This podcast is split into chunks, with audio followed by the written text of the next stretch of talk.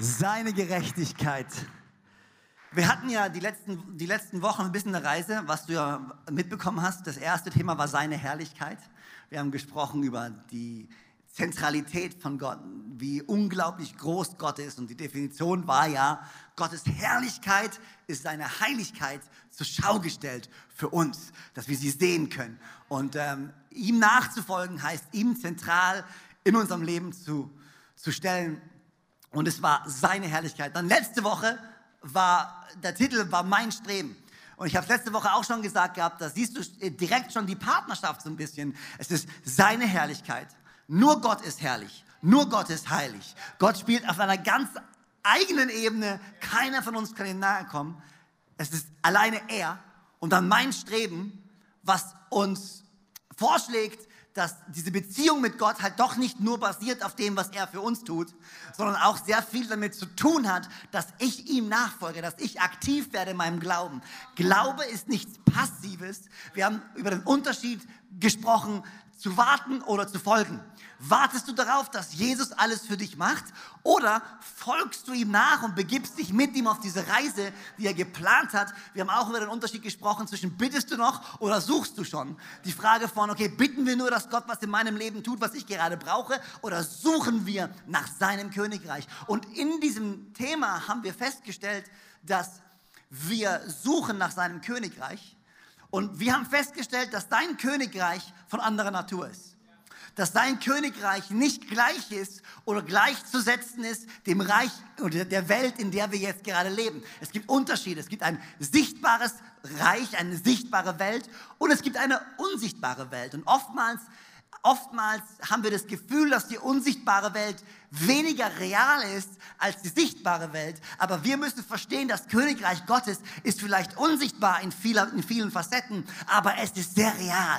Und Gott ist daran, es am, an, zu bearbeiten. Und wir müssen schauen, dass wir es sehen, spüren, tasten, riechen können mit unseren geistlichen Sinnen. Das heißt, das Königreich Gottes ist von anderer Natur. Es ist nicht vergänglich, wie alles, was wir hier sehen, sondern es ist ewig. Das heißt, wir haben etabliert, Gottes Königreich ist anders als dieses Königreich. Gottes Welt, die er schafft, die er formt, sein zukünftiges Reich ist von anderer Natur. Sie ist, es ist ewig. Und das Interessante ist, ist, dass Gott jetzt schon ein Teil seines Reiches in jeden einzelnen von uns hineingelegt hat. Das Gottes Reich kommt erst noch, aber ob du Gott kennst oder nicht, ob du eine Beziehung hast mit Jesus oder nicht, die Bibel beschreibt, dass Gott in jeden einzelnen Menschen schon einen kleinen Anteil von Gottes Reich bereits hineingesteckt hat. Und wir können es lesen in Prediger 3, Vers 11. Ich lasse euch, ich möchte mal zwei Bibel oder zwei Übersetzungen zitieren. Die erste ist die gute Nachricht Übersetzung. Und hier steht folgendes. Gott hat für alles eine Zeit vorherbestimmt, zu der er es tut. Und alles, was er tut, ist vollkommen. Dem Menschen, und ich liebe es, ich liebe, wie die gute Nachrichtübersetzung das formuliert, dem Menschen hat er eine Ahnung von dem riesigen Ausmaß der Zeiträume gegeben. Aber von dem, was Gott in dieser unvorstellbar langen Zeit tut, kann der einzelne Mensch nur einen winzigen Ausschnitt wahrnehmen. Also was hier, was hier steht ist, okay, Gott hat jedem Menschen eine Ahnung gegeben eine Vorahnung gegeben, ein Gefühl davon, wow, hey, da ist noch mehr. Was ich gerade hier sehe, ist nicht alles. Meine, mein, mein, mein, meine Wahrnehmung ist begrenzt. Meine Zeit auf dieser Erde ist begrenzt. Gott, da gibt es noch mehr. Und ich, ich sehe es noch nicht. Und ich weiß es vielleicht noch nicht zementiert, aber ich habe diese Vorahnung, ich habe diese Ahnung in mir. In der Luther-Übersetzung steht, er hat alles schön gemacht zu seiner Zeit. Auch hat er die Ewigkeit in ihr Herz gelegt. Nur dass der Mensch nicht ergründen kann, das Werk, das Gott tut, weder Anfang noch Ende. Hier wieder die Ewigkeit. Wir haben gesagt, Gottes Reich ist ein ewiges Reich. Und von seinem ewigen Reich hat er bereits schon jetzt in dein Herz ein Stück hineingelegt. Eine Vorahnung gegeben von dem, was da kommt eine Vorahnung gegeben von dem, was er vorbereitet hat, von all seiner Größe und von all seiner Schöne. Und diese Ewigkeit in unserem Herzen erweckt eine Sehnsucht in uns. Eine Sehnsucht, die uns kommuniziert, da ist noch mehr. Da ist noch mehr. Ich kann nicht einfach nur hier bleiben, wo ich jetzt bin. Da ist noch mehr. Wir alle, jeder Mensch hat eine Sehnsucht nach Erfüllung. Jeder Mensch hat eine Sehnsucht danach, mehr zu ergreifen, nicht da zu sein oder zu bleiben, wo er jetzt ist. Wir haben eine Sehnsucht in uns, wir haben eine Ahnung von etwas. Aber wir können es noch nicht voll ergreifen. Aber jeder Mensch hat eine Sehnsucht. Es gibt ein Streben nach mehr. Und äh, John Piper hat es wie folgt gesagt. Und ich zitiere ihn einfach mal. Er hat gesagt, Gott hat die Ewigkeit in unser Herz gelegt. Und wir haben diese unstillbare Sehnsucht in uns. Diese versuchen wir mit Urlauben, mit kreativen Errungenschaften, mit erstaunlichen Produktionen, äh, mit sexuellen Erfahrungen, mit Sport, mit Ereignissen, mit halluzinogenen Drogen und allen möglichen Erfindungen zufriedenzustellen. Aber doch kommen wir nie an. Er sagt, hey, es gibt eine Sehnsucht in uns Menschen und jeder Mensch ist irgendwo auf der Suche und versucht Erfüllung zu finden, versucht irgendwo anzukommen, sagen, yes, jetzt komme ich zur Ruhe, jetzt, jetzt bin ich da. Das Problem ist, der beste Urlaub findet leider ein Ende. Der Urlaub ist schön, aber irgendwann ist der Urlaub vorbei und du musst zurück in deine reale Welt. Der beste Film. Ich meine, hey, wenn wir über Filme sprechen, The Greatest Showman, wer hat den schon gesehen, den Film? Greatest Showman? Oh mein Gott, wer von euch geht ins Kino? Okay, drei Leute. Wow, habt ihr ein Leben oder was? Also, oh, alright, alles klar. Freunde, aber weißt du, es gibt ja, es gibt ja unglaubliche so Kinoproduktionen, Filme, wo du eintauchst in eine andere Realität, aber irgendwann ist das Kino halt vorbei, das Licht geht wieder an und du läufst wieder raus. Das geht, ich meine, und ich meine, das ist ja nicht nur die, das sind ja nicht nur irgendwelche Menschen da draußen, das geht mir ja ganz genauso. Netflix, ich meine, Netflix ist furchtbar. Dann hast du diese Serien, die so unglaublich genial sind und dann kommt die letzte Staffel und die letzte Folge und du sitzt da auf dem Bett und denkst dir, nein, das ist die letzte Staffel und das ist die letzte Folge. Weil du weißt, du, du lebst in dieser Realität und du fühlst und atmest und mit diesen Schauspielern, dann ist es vorbei und du wirst sie nie mehr wiedersehen. Und ähm, weil wir alle lieben es doch ein Stück weit der reellen Welt aus dem Weg zu gehen. Ein Stück weit den Sorgen und den Anforderungen und den Druck von der Arbeitsstelle, von Familie. Einfach mal mich einschließen in mein Zimmer. Meine Kinder schlafen. Keiner will was von mir. Und ich tauche ein in diese, in diese unreale Welt und sie erlaubt mir einfach mal ganz kurz, oh, aber jede Serie ist zu Ende. Irgendwann lässt der Alkohol halt doch mal nach. Irgendwann lassen halt auch die Drogen nach. Für einen Moment kreierst du einen Moment, wo du sorglos bist, aber dann tauchst du wieder ein in die Sorgen, in die kaputten Beziehungen, in das Leben, was du nicht wirklich ergreifen willst. Wir alle versuchen, diese Sehnsucht zu stillen, aber irgendwie kommen wir da nicht an. Und C.S. Lewis, ich weiß nicht, ob, ihr C.S. Lewis kennt, Autor, Narnia. Er sagt es wie folgt. Und ich liebe dieses Zitat. Wenn ich in mir selbst eine Sehnsucht finde, welche von keiner Erfahrung dieser Welt gestillt werden kann, dann ist die wohl wahrscheinlichste Erklärung dafür die Tatsache, dass ich nicht für diese Welt geschaffen wurde. Wenn ich in mir selbst eine Sehnsucht finde, welche von keiner Erfahrung dieser Welt gestillt werden kann, dann ist die wohl wahrscheinlichste Erklärung dafür die Tatsache, dass ich nicht für diese Welt geschaffen wurde. Wir sind nicht geschaffen für das Vergängliche. Wir sind nicht nur geschaffen für das Jetzt und Hier. Gott hat uns geschaffen für das Ewige. Und er hat einen Hunger und eine Sehnsucht in uns hineingelegt. Und wir versuchen diesen Hunger zu stillen. Jesus selber hat auch da was zu, zu sagen zu dem Hunger. Er sagt, glücklich zu preisen, Matthäus 5 in den Seligpreisungen, glücklich zu preisen sind die, die nach der Gerechtigkeit hungern und dürsten. Glücklich sind die, die nach meiner Gerechtigkeit hungern und dürsten. Und dann steht hier ein Versprechen hinten dran, denn sie werden satt werden. In anderen Worten, was er sagt, hey, egal wo du guckst, du wirst niemals diese Erfüllung finden, die du suchst. Egal, egal was, was du, das Weltliche, und ich meine, du kannst in Jesaja nachlesen, du kannst in Jeremia nachlesen. Jeremia sagt es so, ich glaube, es ist im ersten Kapitel oder im dritten Kapitel, ich weiß es nicht, ah, schau nach. Ähm, und er sagt, hey, sie haben mich das ist, was der Prophet sagt. Sie haben mich, das lebendige Wasser, verstoßen und haben sich selbst brüchige Zisternen gegraben, die Risse haben und die das Wasser niemals halten können. Das heißt, da kommen wir wieder zurück zu dem ersten Sonntag, seine Herrlichkeit. Wir haben, wir haben seine Herrlichkeit, seine Zentralität ausgetauscht. Wir haben den, Schöpf, den Schöpfer vertauscht mit der Schöpfung und versuchen unseren Hunger zu stillen in der Schöpfung, anstatt in dem Schöpfer, was seine Gerechtigkeit ist. Und er sagt, hey, aber wenn ihr sucht nach meiner Gerechtigkeit, nicht nach dem, was die Welt dir bieten kann, dann werdet ihr satt werden. Das heißt, Jesus sagt, es gibt etwas. Es gibt einen Ort, es gibt einen Moment, es gibt diese eine Sache, wo du endlich die Erfüllung finden wirst, nach der du suchst, wo du die Ruhe finden wirst, die du brauchst, wo du den Frieden bekommst, den du so dringend nötig hast. Es gibt einen Ort. Es gibt diese eine Sache. Glücklich zu preisen sind die, die nach der Gerechtigkeit Gottes hungern und dürsten, denn sie werden satt werden. Also wir haben einen Hunger etabliert, Teil 1 etabliert. Wir haben einen Hunger, eine Sehnsucht in uns.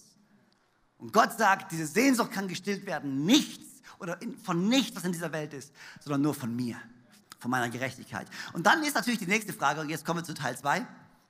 Und die Frage müssen wir natürlich stellen, wenn Gott sagt, der einzige Ort, der deinen Hunger stillen wird, der einzige Ort, die einzige Sache, die dir Frieden geben wird, wo du zur Ruhe kommst, ist meine Gerechtigkeit, dann stellt sich doch logisch die zweite Frage, ja, was ist denn Gottes Gerechtigkeit? Weil wenn das der Ort ist, wo ich Ruhe finde, wenn das der Ort ist, wo ich Erfüllung finde, wenn das der Ort ist, wo ich all das bekomme, nachdem ich schon immer gesucht habe, dann muss ich doch wissen, was das ist. Was ist denn Gottes Gerechtigkeit? Und ich komme wieder an einen Punkt, wo ich sagen muss, es ist so unglaublich schwer, Gottes Gerechtigkeit in ein paar Worte zu fassen. Genauso wie es mit seiner Herrlichkeit ist. Seine Herrlichkeit, wenn ich erinnere, ich habe gesagt, seine Herrlichkeit ist seine Heiligkeit zur Schau gestellt. In seiner Schöpfung, in all dem, was wir sehen. Und ich liebe diesen Gedanken, wenn du irgendwo stehst und du siehst Klippen und du siehst das Meer, du siehst die Berge und du sagst, wow, das ist Gottes Heiligkeit für uns zum Anfassbar gemacht. Und Gottes Gerechtigkeit, also Gottes Herrlichkeit ist deine Heiligkeit zur Schau gestellt. Gottes Gerechtigkeit ist deine Heiligkeit in Aktion. Gottes Gerechtigkeit ist der natürliche Ausdruck seiner Heiligkeit. Das heißt, Gottes Gerechtigkeit ist Gottes Handeln, Gottes Willen auf dieser Erde. Gottes Gerechtigkeit ist das, was er tut. Und was er tut, ist immer im Einklang mit dem, wer er ist. Und er ist heilig. Gottes Gerechtigkeit wird in seinem beständigen Handeln sichtbar, welches stets im Einklang mit seinem Charakter steht. Gott handelt immer gerecht. Und in unsere Gedanken kommt Psalm 119, wo steht, Gott ist gut und er tut. Gott ist gut und er tut. Das heißt, Gottes Gerechtigkeit ist sein aktives Handeln, sein Wille auf dieser Welt. Das Problem ist halt, dass oftmals sein Wille unseren Willen übersteigt. Seine Wege unsere Wege übersteigen. Sein Verständnis unseren Weg oder unser Verständnis bei weitem übersteigt, weil er ist, er hat ein Stück weit der Ewigkeit in unser Herz gelegt, aber wir können die Ausmaße nicht erkennen. Wir sehen nicht den Anfang, wir sehen nicht das Ende, wir sehen nur unseren kleinen Moment hier. Gottes, der Standard von Gottes Gerechtigkeit ist so hoch, dass wir ihn niemals völlig ergreifen werden. Und das ist genau der Moment, den ich vorhin beschrieben habe. Wenn du dir etwas anschaust und sagst, Gott, das ist nicht fair. Dann, dann machen wir diese Aussage in unserer Begrenztheit. Gott, es ist nicht fair, was ich sage. Gott, in meinem begrenzten Wissen, in dem, was ich sehe, so wie ich das einschätze, ist das nach meinem Standard, nach meinem Maßstab, ist das nicht gerecht. Und wann bin ich froh, dass Gottes Gerechtigkeit nicht anhand von meinem Maßstab gemessen wird. Es gibt keinen Maßstab, mit dem wir Gottes Gerechtigkeit messen können, weil Gott selbst der Maßstab ist. Gott wird von niemandem gemessen. Gott ist der, der das Ausmaß vorgibt. Wenn ich fünf Leute auf die Bühne holen würde und dich fragen würde, was ist gerecht? Ich zeige dir eine Situation und ich frage dich, was ist gerecht? Glaub mir. Wahrscheinlich hätten wir fünf verschiedene Meinungen über was gerecht ist. Und ich bin froh, dass ich, nicht, dass ich nicht alles verstehe. Und das ist der Moment, wo ich anerkennen muss, okay, Gott ist höher als ich. Und ich verstehe es nicht, aber ich sehe den Anfang nicht, ich sehe das Ende nicht. Aber ich vertraue, dass in Gottes perfekter Heiligkeit seine Gerechtigkeit zum Ausdruck kommt in seinem Handeln und zwar in der gesamten Ewigkeit. Ich muss darauf vertrauen, dass alles, was Gott tut, dorthin führt, dass alles gerecht wird. Und ich vertraue ihm, dass er weiß, was gerecht ist. Ich habe hier aufgeschrieben, Gott wird nicht von Gerechtigkeit definiert. Sein Handeln an dem Maßstab der Gerechtigkeit gemessen, sondern Gott selber definiert den Standard der Gerechtigkeit. Für uns schwer zu ergreifen. Und dann hast du diese Gerechtigkeit und jetzt kommt der nächste Schritt. Äh, die nächste Bibelstelle, wo, Gott über, wo Jesus über Gerechtigkeit spricht. Matthäus 5, Vers 20. Und müssen wir uns anschauen. Und hier steht folgendes, denn ich sage euch, wenn nicht eure Gerechtigkeit die der Schriftgelehrten und Pharisäer weit übertrifft. Alle sagen mal weit. Okay. Wenn eure Gerechtigkeit, die ihr habt, sagt Jesus, nicht die der Schriftgelehrten und Pharisäer weit übertrifft, so werdet ihr keinesfalls in das Reich der Himmel hineinkommen. Okay, ouch, mag ich nicht, das Statement. Was Gott sagt, hey, seht ihr die Pharisäer, seht ihr die, die das, die das Gesetz einhalten, die stolz sind auf ihre Leistung, wenn eure Gerechtigkeit nicht über das hinausgeht, was die Pharisäer machen, nämlich Gerechtigkeit aus Leistung, will er nicht in den Himmel kommen. Und du denkst dir, ja, aber Jesus, jetzt hör mal, es ist ja schon nicht möglich, das Gesetz zu erfüllen. Das geschriebene Gesetz ist unmöglich zu erfüllen von niemandem. Und dann kommt Jesus und sagt, ha, und nur so zum Spaß, mache ich es noch mal härter für euch alle. Und ich dachte, ich dachte, Gnade heißt, Gnade heißt, ich bin nicht mehr unter Gesetz. Ich dachte, Gnade heißt, das Gesetz ist aufgehoben. Nein, nein, nein. Gnade heißt nicht, das Gesetz ist aufgehoben. Gnade heißt eigentlich, das Gesetz ist nochmal gewachsen. Weil nach, dieses, nach diesem Statement geht Jesus in, ein, in, eine nähere Erklärung und er gibt sechs Beispiele, musst du mal durchlesen. Sechs Beispiele, wo er sagt, ihr sagt, ihr sagt, du sollst nicht Ehe brechen. Ich sage, wenn du nur eine Frau anschaust, hast du schon Ehe gebrochen. Ihr sagt, du sollst nicht töten. Ich sage, wenn du auch nur etwas gegen jemanden denkst, ist das schon Sünde. Was Jesus sagt und was er macht, ist, hey, ihr wollt euch verlassen auf das Geschriebene, auf eure Leistung, aber ich sage euch, eure Leistung wird niemals genügen. Und meine erste Reaktion ist, ja toll. Ja, super hast du Gefallen daran, dass ich versage. Aber der Grund, warum Jesus das tut, ist nicht, weil er sehen möchte, dass wir versagen, weil er weiß, wenn Leistung der Weg wäre, dass wir gerecht werden, dann würden wir uns um uns selbst drehen. Wir würden egozentrisch werden. Wir würden nur auf unsere Selbstgerechtigkeit schauen und wir würden den vergessen, um den es eigentlich geht. Und wir würden stolz sein auf uns selber und würden die Beziehung zu ihm nicht mehr suchen. Und er hat gesagt, nein, nein, meine Gerechtigkeit ist so weit weg von ihrer Gerechtigkeit. Aber ich will, dass sie mit mir in, im Einklang bleiben. Ich will, dass sie mit mir in Verbindung sind. Deswegen kriegen sie diese Gerechtigkeit nicht durch ihre Leistung, sondern nur durch mich. Gottes Gerechtigkeit findet ihren Ausdruck niemals in deinem Leben durch deine Leistung, sondern sie wird aktiviert durch unseren Glauben. Seine Gerechtigkeit in unserem Leben wird aktiviert durch unseren Glauben. Sie kann nicht erlangt werden durch unsere Leistung. Könnt ihr mir folgen? Okay, drei Leute können mir folgen, das ist gut. Die anderen sind einfach so konzentriert. Seine Gerechtigkeit wird aktiviert durch unseren Glauben. Was das heißt, Römer 3, Vers 21 und 22. Doch jetzt hat Gott, unabhängig vom Gesetz, aber in Übereinstimmung mit den Aussagen des Gesetzes und der Propheten, seine Gerechtigkeit sichtbar werden lassen. Es ist eine Gerechtigkeit, aufpassen, bei mir hier in dick gedruckt, das heißt aufpassen, deren Grundlage der Glaube an Jesus Christus ist und die allen zugutekommt, die leisten? Nein, die glauben. Das heißt, Gottes Gerechtigkeit finden wir und wird aktiviert in unserem Leben durch was? Durch Glauben. Abraham glaubte und Gott fügte es und sah es als seine Gerechtigkeit. Unser Glaube an ihn und an das Werk, was er für mich getan hat, aktiviert seine Gerechtigkeit in meinem Leben. Ich kann sie nicht verdienen, ich kann sie nicht erarbeiten. Es ist Gott, der sie mir gibt. Es ist ein freies Geschenk. Alright. Das heißt, es lebt eine Sehnsucht in uns. Wir haben eine Sehnsucht nach Ewigkeit. Und unser Ziel ist, wir wollen diese, diese Sehnsucht gestillt haben. Gottes Gerechtigkeit ist der Ort, wo wir sie finden, aber Gottes Gerechtigkeit ist nicht, dass wir uns erarbeiten können, sondern ist, was uns geschenkt wird. Und jetzt kommt der dritte Teil. Die Auswirkungen von Gottes Gerechtigkeit. Die Auswirkungen von Gottes Gerechtigkeit. Alright. Zurück, Matthäus 5, Vers 6. Glücklich zu preisen sind die, die nach der Gerechtigkeit hungern und dürsten, denn sie werden satt werden. Die Auswirkung von Gottes Gerechtigkeit in unserem Leben ist, dass wir ankommen. Ist, dass wir satt sind.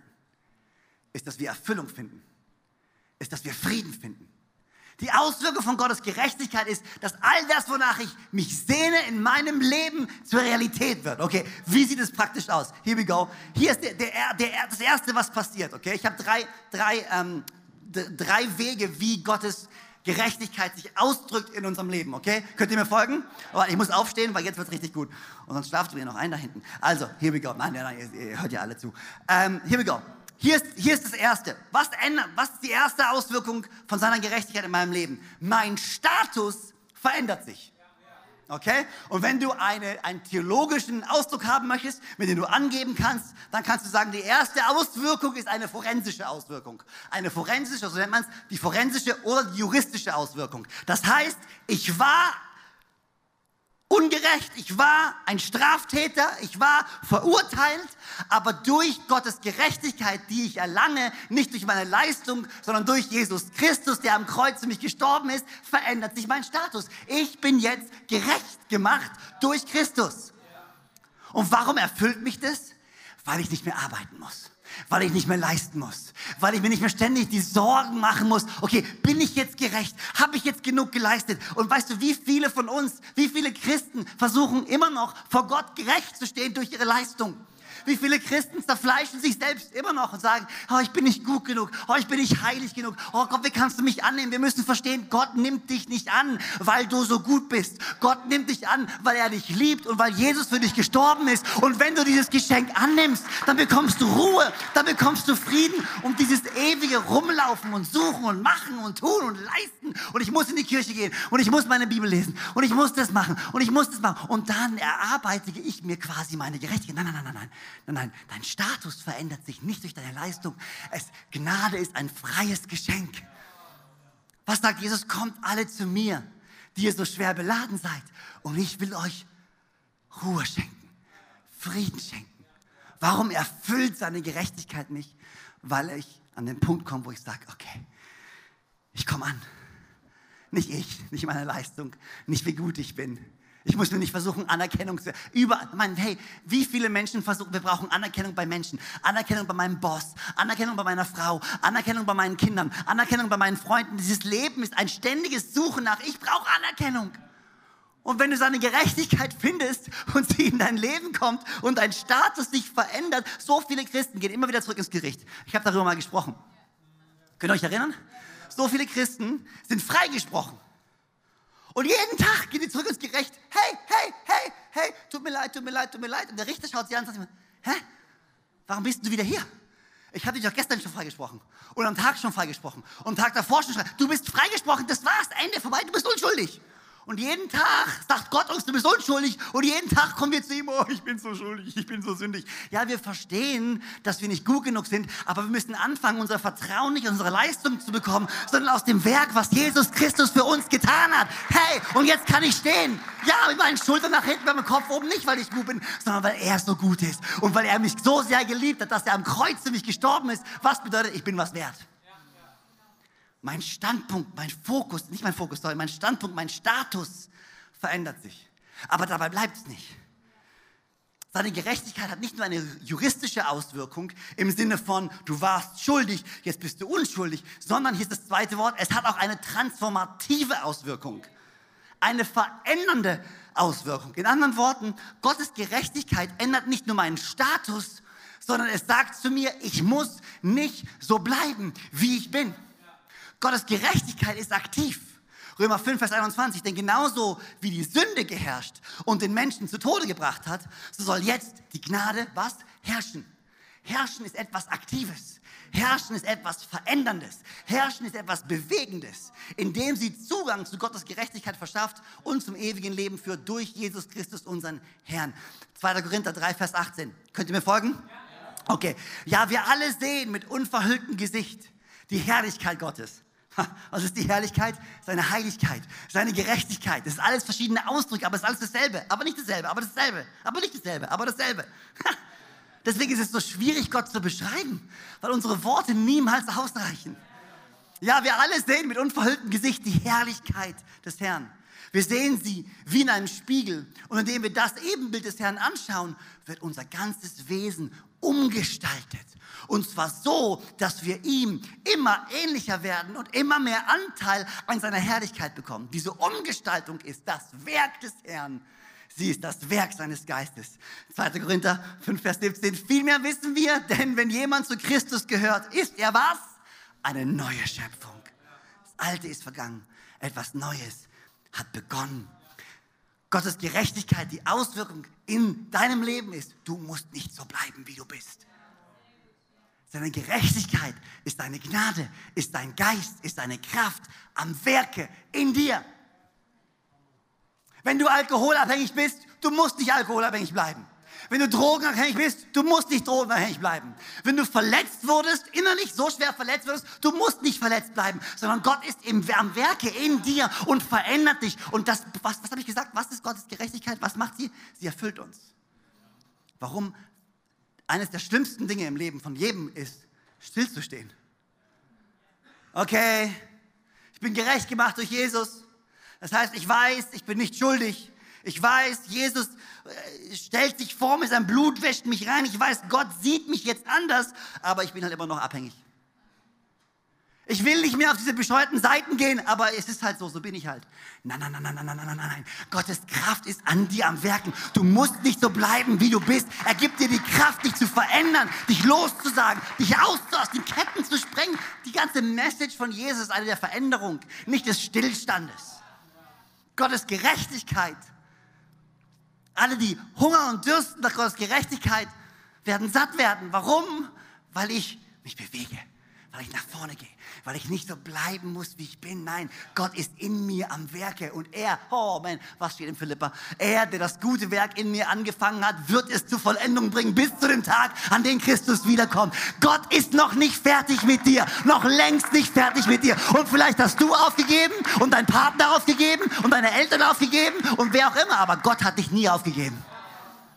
Und er wird auch heute nicht damit anfangen und auch nicht morgen damit anfangen, sondern er glaubt an dich und er glaubt an die Kraft, die in dir am Werk ist, weil es dieselbe Kraft, die Jesus Christus hat von den Toten auferstehen lassen, die jetzt in dir wirkt. Oh man, deswegen musste ich aufstehen.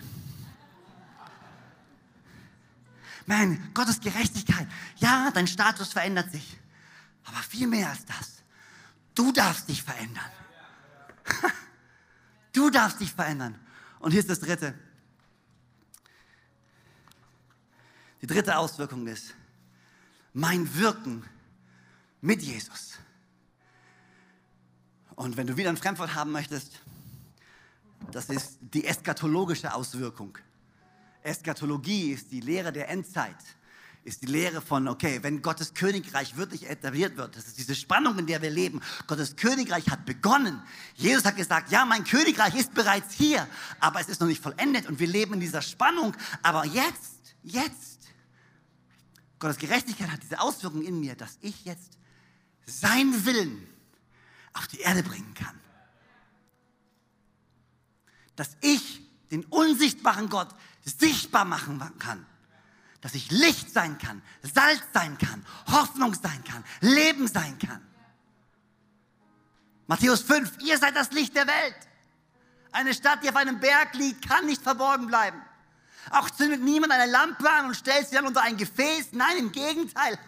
Man stellt sie auf den Lampenständer, damit sie allen im Haus Licht gibt. So soll auch euer Licht vor den Menschen leuchten, und sie sollen eure guten Werke sehen und euren Vater im Himmel preisen. Gott hat gute Werke für uns vorbereitet und wir können sie tun durch seine Gerechtigkeit, durch seine Kraft im Werke, am Werke in uns. Matthäus 6, Vers 10, was steht da? Dein Reich komme und dein Wille geschehe auf der Erde, so wie im Himmel. Wir sind zu Agenten Gottes geworden die seine Gerechtigkeit, die seinen Willen, die seine Hoffnung, die sein Leben jetzt hier. Wir sind Botschafter an Christi Stadt. Das heißt, sein Wille kann getan werden durch uns. Seine Gerechtigkeit hat zur Auswirkung, ich gemeinsam mit Jesus unterwegs sein kann und sein Reich bauen kann. Nicht ein vergängliches Reich. Okay, wieder zurück. Die, die dürsten und hungern nach Gottes Gerechtigkeit, werden satt werden. Warum werde ich satt davon, sein Reich zu bauen? Weil ich etwas baue, was ewig Bestand hat. Weil ich an etwas baue, was nicht morgen verbrennt, was nicht morgen weg ist, was die Motten zerfressen können und die Diebe stehlen können. Nein, nein, nein. Was ich baue, das Werk, an dem ich baue, hat ewigen Bestand. Und das nährt mich, gibt mir Erfüllung. Echt? Jesus hat Folgendes gesagt. Johannes Kapitel 4, Vers 31 bis 34. Währenddessen drängten ihn die Jünger. Hey, Rabbi, ess doch endlich was. Iss doch endlich was. Aber Jesus sagte, ich lebe von einer anderen Nahrung, von der ihr nichts wisst. Ich liebe die Jünger. Verwundert fragten sich die Jünger, hat ihm jemand anders was zu essen gebracht? Ich, ich, ich, ja. Aber ich glaube, wenn ich ganz ehrlich bin, wenn wir mit Jesus sind, wir wären genauso dumm wie die Jünger. Ganz ehrlich. Ich meine, wir machen uns immer über die Jünger lustig, aber wir sind ja genauso.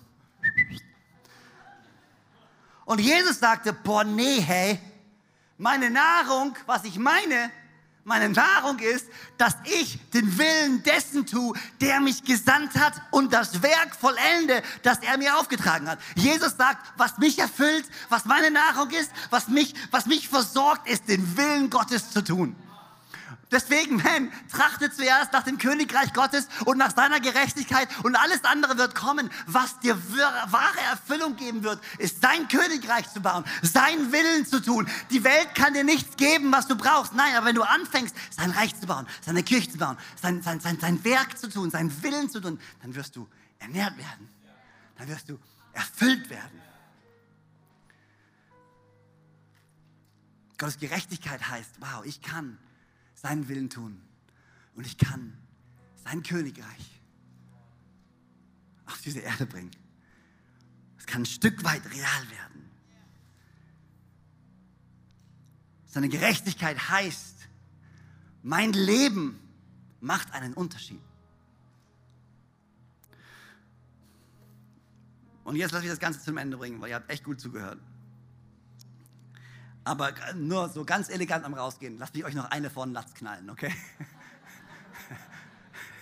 So als Ermutigung auf dem Weg nach draußen, Freunde. Darf ich noch? Könnt ihr noch? Könnt ihr noch? Okay, gut. Ach ja, der Prophet Amos war ein netter Mann. Und ich bin mir sicher, alle, die ihm zugehört haben, haben geliebt, was er zu ihnen gesagt hat. Und hört genau zu. Amos Kapitel 5. Hier ist was Gott sagt zu dem Volke ich hasse, ja, ich verwerfe eure Feste und eure Festversammlungen. Kann ich nicht mehr riechen. Das ist Gott, der hier spricht. Denn wenn ihr mir Brandopfer opfert, dann missfallen sie mir. Und an euren Speiseopfern habe ich kein Gefallen. Und das Heilsopfer von eurem Mastvieh will ich nicht ansehen. Halte den Lärm deiner Lieder fern von mir. Ups. Und das Spiel deiner Harfe, André, will ich nicht hören.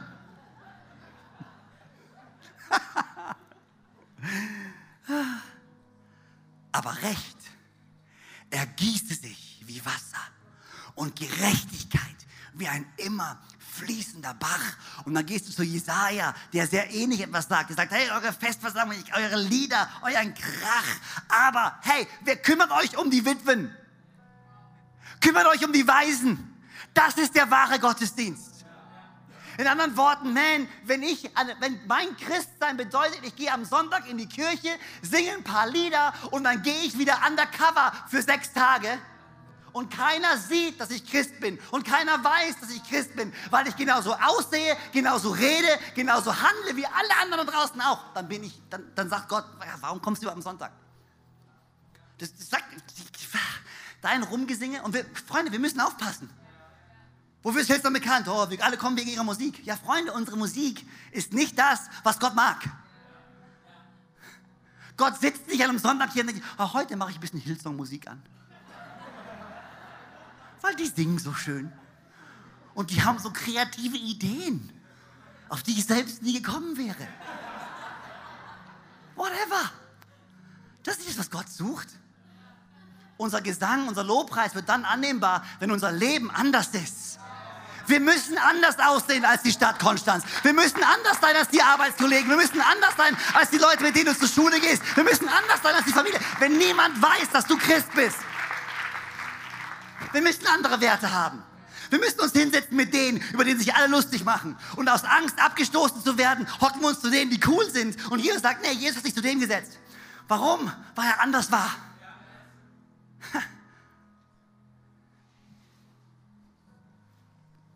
Gottes Gerechtigkeit kommt zur Auswirkung in meinem Leben, wenn ich seinen Willen auf die Erde hole, wenn ich anders bin.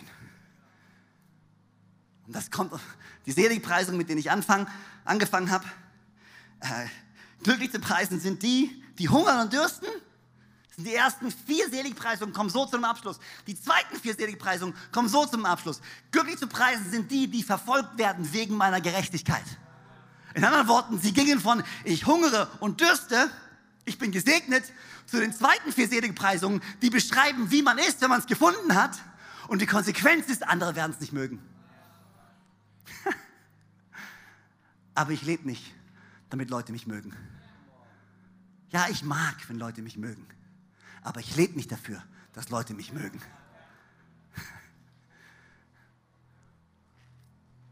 Lasst uns auf Nummer sicher gehen, dass wir als Hillsong Church keine Kirche sind, die schöne Lieder singt schöne Festversammlungen hat und sich selbst auf die Schulter klopft, weil wieder so viele da waren. Nee, unser wahrer Einfluss kommt von deinem Leben. Montag, Dienstag, Mittwoch, Donnerstag, Freitag, jeden Tag in deiner Familie, an deiner Arbeitsstelle. Das ist der einzig wahre Gottesdienst. Römerbrief. Werdet zu lebendigen Opfern. Das ist der einzig wahre Gottesdienst. Und das schaffst du nicht aus deiner eigenen Kraft, sondern aus der Kraft, die Jesus dir gibt. Und ich will dir Mut machen. Sei anders. Lass uns anders sein. Lass uns Gottes Gerechtigkeit und Gottes Willen auf diese Erde bringen. In diese Stadt bringen. In unsere Länder bringen. In Jesu Namen. Amen.